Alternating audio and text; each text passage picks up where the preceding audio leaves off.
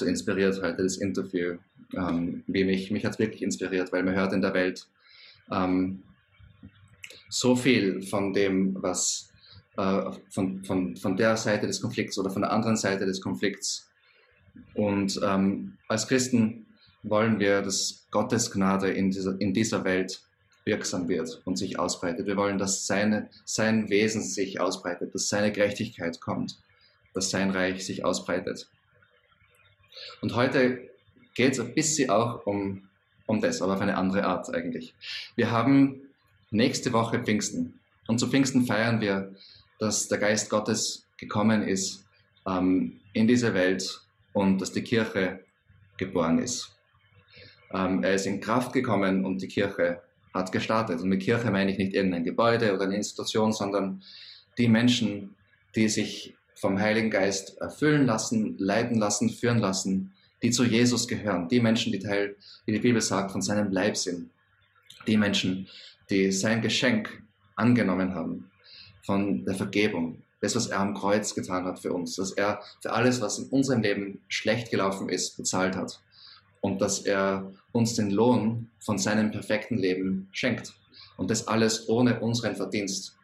Ähm, das ist das größte Geschenk, das jemals gemacht wurde, wenn man darüber nachdenkt, dass der Schöpfer des Universums sich selbst für uns gegeben hat. Ähm, ein größeres Geschenk kann es nicht geben. Und dieses Geschenk ist ein Geschenk der Gnade. Gott ist überhaupt, er ist ein, ein Gott, der Geschenke gibt. Er liebt es, Geschenke zu geben. Das ist sein Wesen. Ähm, also er hat sich selbst für uns gegeben. Ähm, als Resultat davon schenkt er uns ewiges Leben. Und ewiges Leben heißt nicht nur, dass wir irgendwie so wie jetzt halt immer weiterleben und nie sterben. Ähm, es heißt viel mehr als das. Ja, es ist nicht irgend so ein zombie-mäßiges Dasein. Ähm, ewiges Leben bedeutet Leben verbunden ähm, mit der Quelle des Lebens, die ewig ist, mit Gott. Ähm, ewiges Leben hat viel mit Lebensqualität zu tun. Ähm, es, es heißt, so zu leben, wie das Leben, wofür Gott uns erschaffen hat. Ähm, so zu leben, ohne die Trennung von Gott und ohne die Auswirkungen der Trennung von Gott.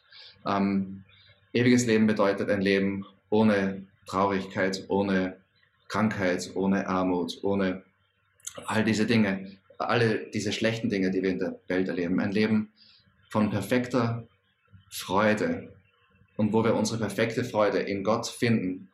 Ähm, und dieses ewige Leben fängt schon jetzt an, in dieser Zeit. Aber jetzt ist, jetzt haben wir noch nicht die ganze, ähm, wir sind jetzt so auf die Art im, im Vorgeschmack davon. Aber wir können jetzt schon erleben, mit Gott verbunden zu sein und was das bedeutet. Ewiges Leben ist ein tolles Geschenk. Ähm, Leben überhaupt. Ähm, er hat, er hat äh, gar nichts erschaffen müssen. Ähm, Gott hat in sich Beziehung, ja, Vater, Sohn und Heiliger Geist. Er hat nicht Menschen erschaffen müssen, um, weil er, weil er einsam war. Ähm, er hat, er hat in sich alles, was er braucht. Er ist ein ewiges Wesen. Ähm, er hat nichts gebraucht. Also er hat nicht die Welt irgendwie erschaffen für sich, um irgendein Defizit ähm, oder einen Mangel irgendwie zu füllen, sondern als Geschenk. Er hat uns erschaffen, er hat uns Leben geschenkt, er hat die Welt erschaffen, für uns als Geschenk. Ähm, und leider sind wir mit diesem Geschenk nicht gut umgegangen als Menschen, aber er ist ein Gott, der Geschenke schenkt. Und in der Bibel steht auch, dass Jesus alle Dinge zusammenhält. Also die Menschen haben sich von Gott getrennt, ähm, wollten ihr eigenes Ding machen. Ähm, und äh, wenn er jetzt nichts gemacht hätte, wäre einfach alles zerfallen. Weil wenn, wenn die Schöpfung nicht verbunden ist mit der Quelle des Lebens, dann wird alles einfach aufhören. Aber es ist ein Geschenk seiner Gnade, dass er Dinge zusammenhält, damit das Leben noch weitergeht, ähm, damit es in dieser Welt einen Vorgeschmack des Himmels gibt. Also das Allerschönste, was man in der Welt erleben kann, ist nur ein ganz winziger Vorgeschmack von dem, was uns ähm, in der Ewigkeit erwartet. Aber diesen Vorgeschmack können wir haben, weil er alles zusammenhält. Ähm, weil er alles zusammenhält, können, haben wir diese Chance, ihn überhaupt kennenzulernen und in dieses Leben mit ihm einzutauchen. Ähm, deswegen haben wir Essen und ähm, Arbeit und, und all diese guten Dinge. In dieser Welt gibt es leider auch einen winzigen Vorgeschmack von dem, ähm, was passiert, wenn die Welt sich von Gott trennt. Und ich sage winzig, weil ähm, das ist auch ein Geschenk von ihm, dass er das minimiert. Ja? Aber, aber ich meine, was wir heute besprochen haben, was da in Israel passiert zum Beispiel, ja, Krieg. Krieg ist, ist ein, ein, ein minimaler Vorgeschmack von dem, was es bedeutet, wenn, ähm, wenn man von Gott getrennt lebt. Das ist eine furchtbare Sache. Und ähm, ja, also wir leben in einer Welt, wo wir, wo wir erleben können, wie, wie Gott wirkt, wo wir, wo wir ihn kennenlernen können. Das ist auch ein Geschenk. Ähm, und, und was ist ein Geschenk? Ein, ein, Geschenk ist unverdient. Wenn ein Geschenk nicht unverdient ist, dann ist es ein Gehalt, ja, ein Lohn. Dann ist es kein Geschenk. Gottes Geschenke kommen immer aus seiner Gnade, die sind immer unverdient. Und eine Art, äh, von dem wir Geschenke gibt, ähm, und das hat viel mit Pfingsten zu tun, nennen wir Geistesgaben. Gaben, ja, Gabe ist ein Geschenk. Ähm, und das Wort eigentlich in der Bibel, das dafür verwendet wird, ist Charisma und Charis bedeutet Gnade. Und mit dem Ma hinten dran heißt es dann so Gnadenwirkung im Prinzip. Also eine Wirkung Gottes aus seiner Gnade heraus. Ein Geschenk von ihm. Und ich glaube, wenn wir über ähm, diese Gaben nachdenken, ähm, ist es ein wichtiger Schlüssel, ja, dass seine Geschenke aus Gnade kommen ähm, und dass sie ähm, Gnade für uns beinhalten und Gnade für andere beinhalten. Auch das hat viel mit dem Interview heute zu tun, würde ich sagen. Und ähm, was ist so eine, eine geistliche Gnadenwirkung? Also wir werden uns heute oder vielleicht nächstes Mal, je nach Zeit, ähm, hauptsächlich mit einer Bibelstelle ähm, beschäftigen, nämlich ähm, ein paar Versen in 1. Korinther 12, wo es um diese Gnadenwirkungen geht.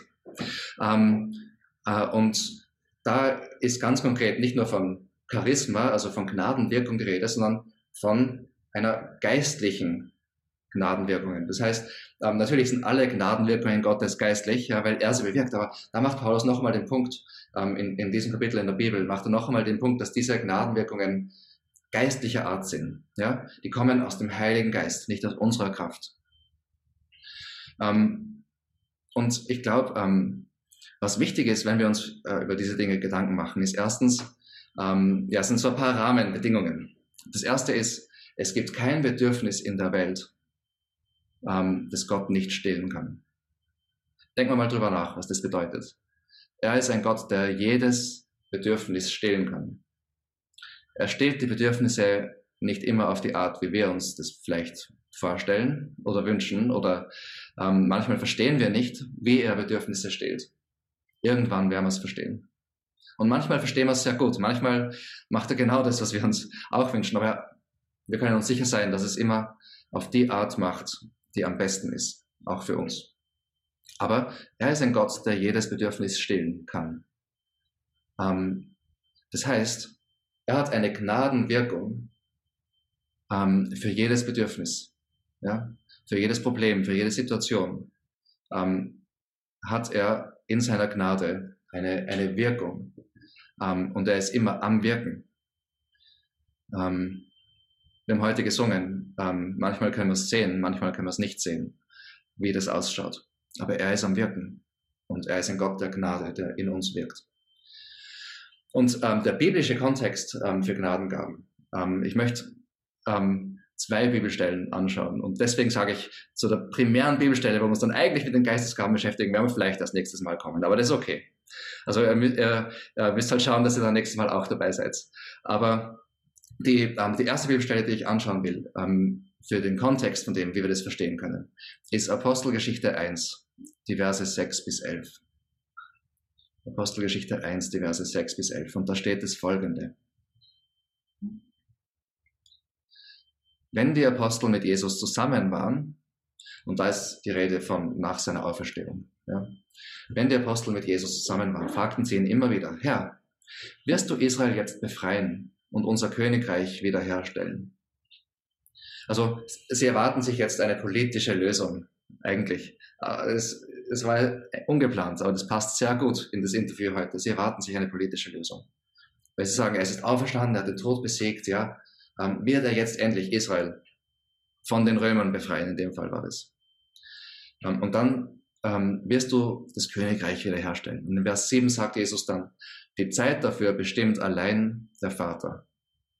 Er sieht euch, ähm, es steht euch nicht zu, sie zu kennen.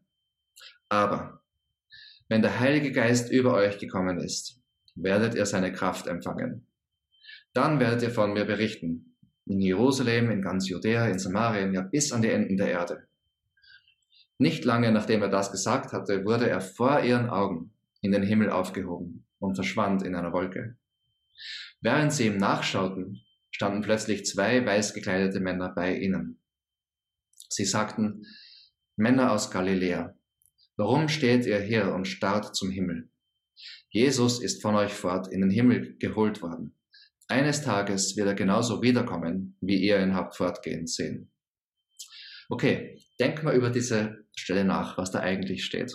Die Jünger erwarten sich ein politisches Königreich, das jetzt kommt. Jesus sagt, die Zeit bestimmt der Vater und er wisst das nicht. Also es wird in der Zukunft sein. Dann in der Zwischenzeit sagt er, kommt der Heilige Geist und ihr werdet seine Kraft empfangen und ihr werdet es von mir berichten. Ja? Also von ihm, von Jesus, nicht von Robin. Und dann ähm, geht er in den Himmel ähm, und Engel sind da und sagen, hey, eines Tages wird er wieder kommen. Ja? Wie ihr ihn fortgehen habt sehen. Und ähm, in der Bibel ist die Rede davon, dass Jesus eines Tages ähm, wieder kommen wird und dass dann jedes Knie sich beugen wird vor ihm. Das heißt, sein Königreich wird komplett aufgerichtet. Jede Zunge wird bekennen, dass er Herr ist, ja, dass er König ist. Hm, jetzt, ähm, was bedeutet es, dass er König ist? Das bedeutet, dass sein Königreich da ist. Ähm, aber ist es so ein Königreich, das die Jünger da gemeint haben, dass, dass er jetzt Israel befreien wird? Nein, ist nicht so ein Königreich. Sein Königreich ist ganz anders.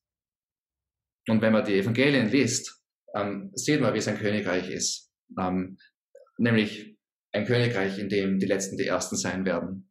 Ein Königreich, ähm, in dem ähm, ja alles einfach anders ist als die, diese Königreiche in dieser Welt. In seinem Königreich ähm, äh, ist, da ist Frieden, da werden Beziehungen wiederhergestellt. Da gibt's Vergebung und Versöhnung und da ähm, gibt's keine Armut, da gibt's keine Trauer. Die Bibel redet davon, dass jede ähm, äh, Träne von unseren Augen gewischt wird. Dass, da gibt's Trost, ja, da gibt's ähm, Herrlichkeit, da gibt's Freude. So schaut sein Königreich aus. Und die, und die Bibel redet davon, ähm, dass wir aber jetzt noch nicht in dieser Zeit sind, wo jede Zunge bekennt ähm, und jedes äh, Knie sich beugt. Ich meine, wir wissen das. Ja? Wir, wir, wir wissen, dass nicht jede Zunge bekennt, dass Jesus Herr ist. Wir wissen, dass die Mehrheit der Menschen sicher ähm, eigentlich nicht möchte, dass Jesus Herr ist. Und, und wenn wir so eine Bibelstelle zitieren, wie jede Zunge bekennt, dass Jesus Herr ist, dass er König ist, dann kriegen viele Menschen eher Stress. Ja? Äh, und warum ist das so? Weil, weil wir noch nicht da sind. Diese Zeit ist noch nicht da und wir wissen nicht, es steht uns nicht zu, zu kennen, wann das geschehen wird. Wir leben momentan in einer Zwischenzeit. Der Heilige Geist ist über uns gekommen. Wir haben seine Kraft empfangen. Wir können von Jesus berichten, ja. Ähm, in anderen Worten, wir können sehen, wie, wie sein Reich jetzt durch uns in diese Welt hereinbricht. Aber wir wissen auch, dass in dieser Welt noch dieses andere Reich aktiv ist. Ähm, dieses Reich, das sich nicht vor Jesus beugt. Ähm, das Reich, das mit einem Friedensfürsten wenig anfangen kann. Ähm, und das ist die Zwischenzeit, in der wir leben. Und das ist der Kontext für die Gnadenwirkungen des Heiligen Geistes. Er wirkt durch uns in diese Zwischenzeit hinein, um sein Reich auszubreiten. Aber sein Reich wird erst in, in der Ganzheit kommen, wenn Jesus wiederkommt. Okay, dann haben wir noch eine Bibelstelle für Kontext. Ähm, Johannes 14, Verse 12 bis 19. Johannes 14, Verse 12 bis 19. Und da redet Jesus davon, ähm, dass er eben nach seiner Auferstehung ähm, zum Vater gehen wird und was dann passieren wird. Also er redet von demselben, was wir gerade in der Apostelgeschichte gelesen haben. Und er sagt seinen Jüngern das folgende. Ich versichere euch, wer an mich glaubt, wird dieselben Dinge tun, die ich getan habe. Ja, noch größere, denn ich gehe, um beim Vater zu sein. Ihr dürft in meinem Namen um alles bitten, und ich werde eure Bitten erfüllen, weil durch den Sohn der Vater verherrlicht wird. Bittet um was ihr wollt in meinem Namen, und ich werde es tun. Wenn ihr mich liebt, werdet ihr meine Gebote halten. Und ich werde den Vater bitten, und er wird euch einen anderen Ratgeber geben, der euch nie verlassen wird. Es ist der Heilige Geist, der in alle Wahrheit führt. Die Welt kann ihn nicht empfangen, denn sie sucht ihn nicht und erkennt ihn nicht. Ihr aber kennt ihn, weil er bei euch bleibt und später in euch sein wird. Nein, ich werde euch nicht verwaist zurücklassen. Ich werde zu euch kommen. Die Welt wird mich schon bald nicht mehr sehen, doch ihr werdet es, denn ich werde leben und ihr werdet auch leben. Da steckt so viel drinnen. Ähm, also erstens, ähm, da steckt Dreieinigkeit drinnen. Ja, da sehen wir, Jesus, Gott der Sohn, Gott der Vater, Gott der Heilige Geist sind eins. Ähm, zuerst einmal, ähm, wir bitten in, im Namen von Jesus. Jesus wird und die Bitten erfüllen, weil dadurch der Vater verherrlicht wird, steht da. Ähm, dann steht da, dass Jesus es tun wird. Ähm, dann steht, dass der Heilige Geist kommt ähm, weil Jesus den Vater bittet und der Vater schickt den Heiligen Geist, aber dadurch, dass der Heilige Geist kommt und in uns ist, ist auch Jesus da. Ja? Da steht, ich werde zu euch kommen. Also wenn er sagt, der Heilige Geist kommt zu uns, dann sagt Jesus, das bedeutet, dass Jesus zu uns kommt. Ähm, und da ist auch die Rede von Beziehung. Also wir sehen da diese Beziehung zwischen Vater, Sohn und Heiliger Geist. Und wir sehen, wie wir in diese Beziehung hineingenommen werden. Ähm, wir kennen ihn, weil er bei uns bleibt und in uns sein wird. Jesus wird uns nicht verwaist zurücklassen, ja, wie Waisenkinder, sondern er wird bei uns sein. Das ist eine intime Sprache, das ist eine Sprache von Kindern und Eltern. Ja. Ähm, unser Vater ist bei uns, weil Jesus bei uns ist, weil der Heilige Geist bei uns ist. Er wird leben und wir werden auch leben. Und da ist die Rede von diesem ewigen Leben. Und das ist die Realität, die wir genießen. Schon in dieser Welt. Da ist nicht die Rede von dem, wenn Jesus wiederkommt, wenn jedes Knie sich beugen wird und jede Zunge bekennen wird. Da ist die Rede von dieser Zwischenzeit, in der wir jetzt leben. Ja? Und weil er bei uns ist, weil er in uns ist, weil wir mit ihm verbunden sind, weil wir zu ihm gehören, weil er uns liebt, weil er unser Vater ist, der bei uns ist und uns nicht verweist zurücklässt, weil er uns in alle Wahrheit führt, weil wir ihn lieben, weil er uns liebt, ähm, weil wir seine Gebote halten, ähm, er erfüllt unsere Bitten, weil es uns darum geht bei diesen Bitten, dass sein Reich in diese Welt kommt. Ja.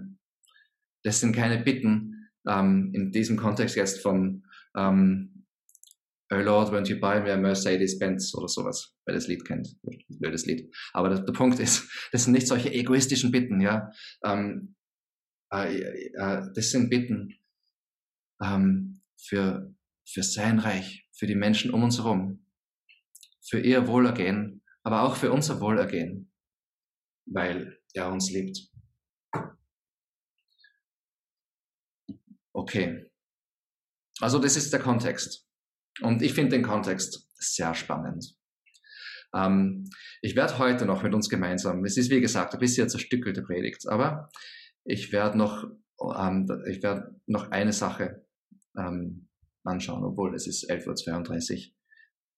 Na, das machen wir nächstes Mal. Also nächstes Mal, jetzt wäre ich nämlich eingetaucht in das 1. Korinther 12. Jetzt geht es dann um die Gaben. Das machen wir nächstes Mal, ihr dürft gespannt sein. Aber ich möchte euch eins für heute mitgeben weil das ist unabhängig von den Gaben. Wenn wir von Pfingsten reden, ja, wir feiern, dass der Heilige Geist gekommen ist in seiner Kraft. Ähm, und es ist so wunderbar, was das bedeutet, dass wir seitdem diese Realität erleben. Der Heilige Geist ist da, er ist mitten unter uns. Weil er bei uns ist, ist Jesus bei uns, ist der Vater bei uns, sind wir im Vater. Das ist ein Geheimnis, das ist ein, ja, ein Mysterium, das ist was, was wir nicht ganz verstehen, aber etwas, das wir erleben können. Und wir haben diese Verbindung ähm, zum Schöpfer des Universums.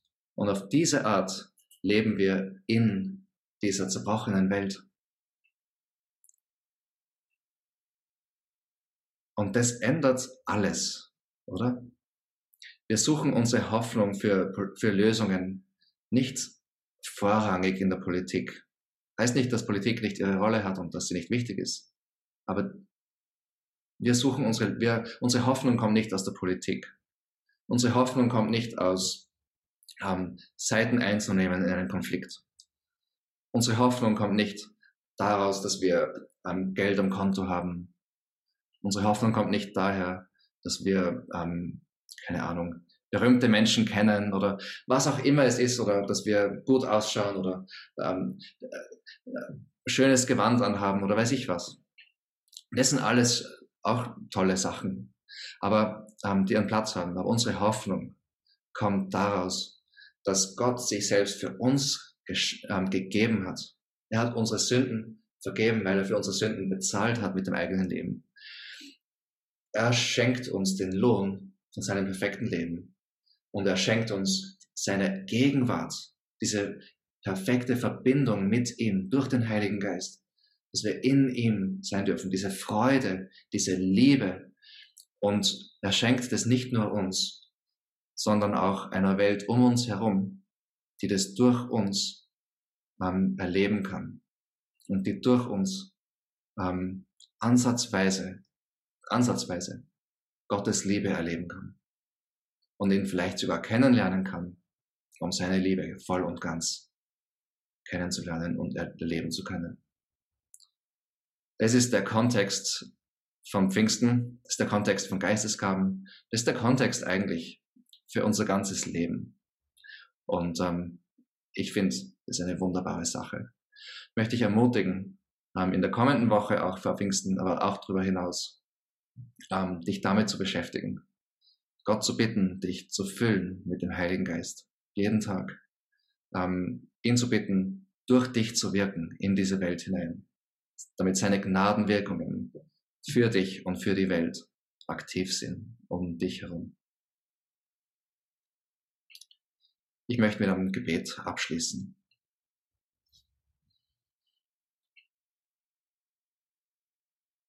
Vater, wir danken dir, dass du ein ewiger und guter und gerechter und liebender Gott bist.